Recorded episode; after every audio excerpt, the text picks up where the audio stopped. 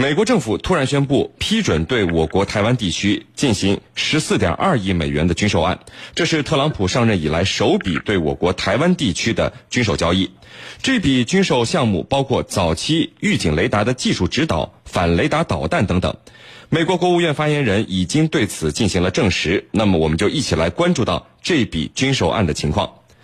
袁教授，我们看到美国政府上一次对台军售是在二零一五年，价值十八点三亿美元，包括了两艘佩里级的呃导弹护卫舰、标枪反坦克导弹以及陶式反坦克导弹和这个两栖突击车以及毒刺防空导弹等等。那么这次则是。早期预警雷达的技术指导、反雷达导弹、鱼雷和标准二型导弹的零件等等。那么，从这个数额到军售的种类来看，呃，是有所不同的。能不能说，美国其实是在逐步降低对我国的刺激呢？您怎么看？好的，嗯，美国的对台军售啊，从根本上讲，它是性质问题，而不是数质量的问题。呃，也就是说，不管美国对台军售卖的是什么武器，卖了多少。都是严重干涉中国的内政，对中国主权的一种侵犯，那么是违反中美三个联合公报精神的，那么必将呢严重损害中美关系，我们也是坚决反对，并且要采取措施加以这个反制的。呃，我们都知道，根据中美三个联合公报，特别是八一七公报的这个精神啊，美国是在尊尊重中国主权的前提下，要逐步减少，直至最终终止向台湾的武器出售。然而。中美现在建交已经三十多年了，美国呢却从未遵守过中美联合公报的精神，几乎每年都要向台湾出售武器。呃，不仅如此啊，而且它的这个对台军售啊，还呈现出资金不断增加、武器的数质量不断提升的这种总体发展趋势。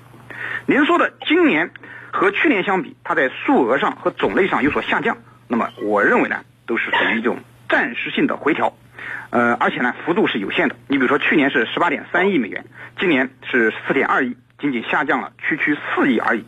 那么，而且从武器装备的质量上来看呢，呃，今年呢，主要是一些主战武器的配件，你像雷达、导弹、鱼雷之类的。那么，所以价格也会低一点。呃，当然这也符合武器出口的规律。呃，去年他们刚向台湾不是去年，是一五年。哦，一五年，一五年刚向台湾出售了一大批坦克、飞机。军舰这样的主战装备可以说大赚了一笔，那么今年再把配套的这些东西卖过去，可以说又赚了一笔。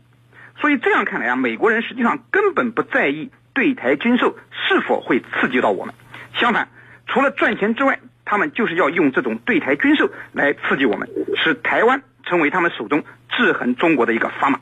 是的。常教授，那么针对美国对台军售，我国外交部和国防部之前都曾经有过回应和警告，但是看来特朗普政府并没有听进去啊。那么在这个南海和钓鱼岛局势严峻，萨德在韩国部署，朝鲜连续发射导弹的时刻，特朗普政府突然宣布对台军售，是不是宣告了美国新政府对于台湾问题的一个态度呢？嗯，我觉得等于宣告了美国新政府对台湾的一个态度。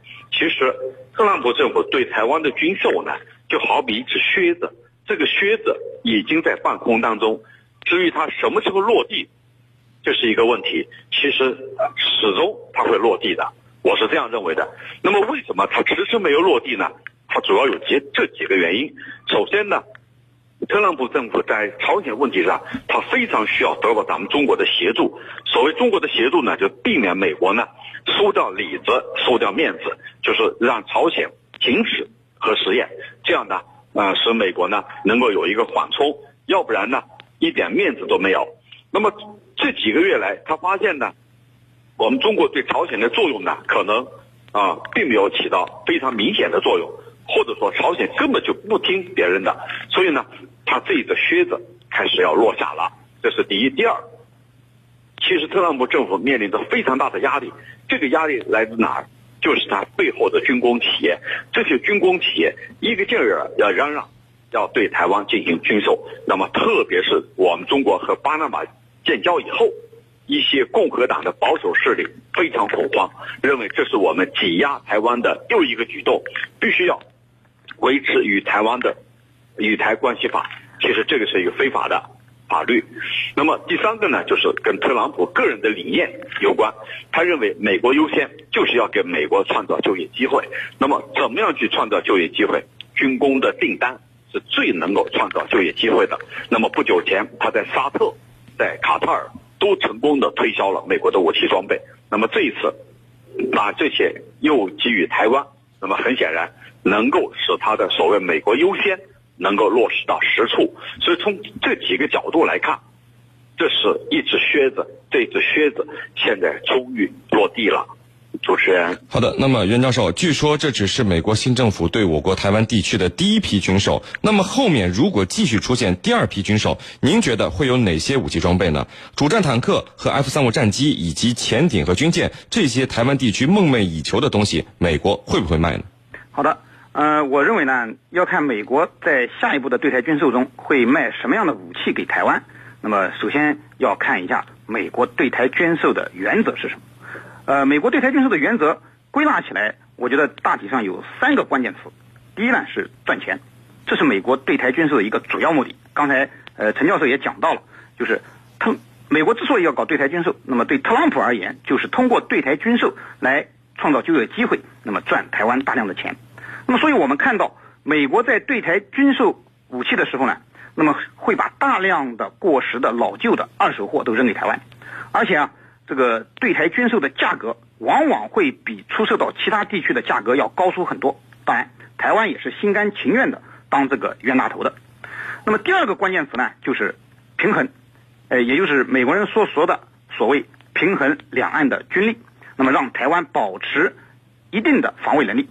实际上呢，就是想通过武装台湾，保持台湾目前这种不统不独的现状。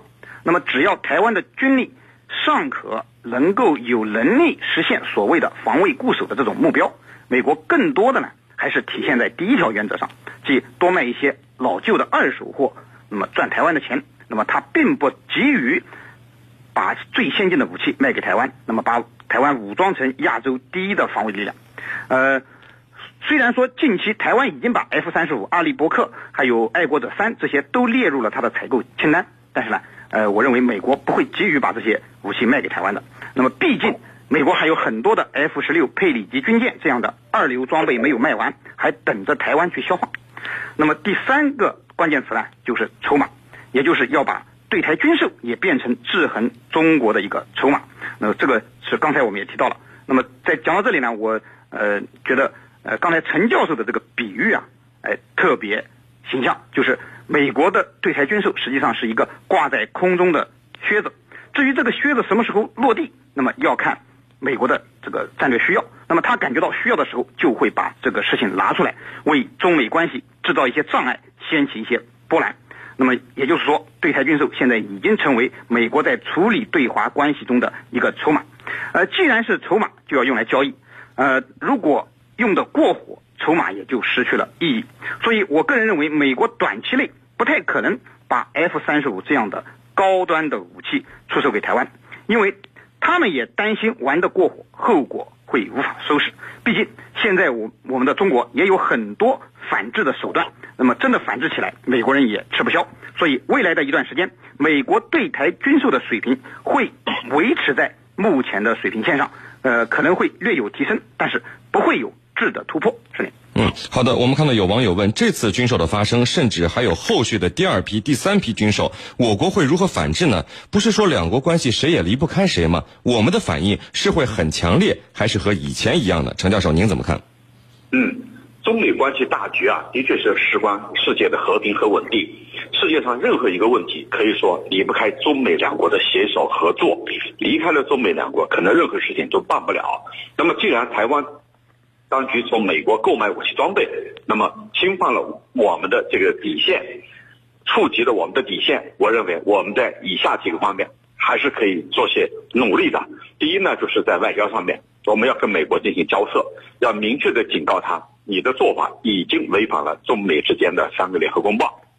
那么第二呢，就是在军事层面的。那么中美之间呢，有很多防务军事领域的合作和交流。那么这些合作和交流，我们可以进行暂停。那么目的很清楚，就是要压制美国的这种做法，迫使他下不为例。那么第三就是舆论宣传方面，我们在舆论宣传方面要把台海局势，要把中美关系的危局，要把它记在美国人的头上，要也就是说这笔账要算在他们的头上。正是他们的这种肆无忌惮的做法呢，使台海局势面临着新的危机危险。所以呢，我觉得在这三个方面，我们要呃要做些文章。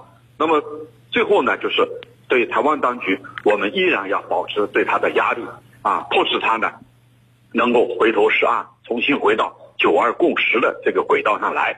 目前呢，蔡英文当局啊，仍然怀有一种幻想啊，以为呢得到域外势力的支持可以。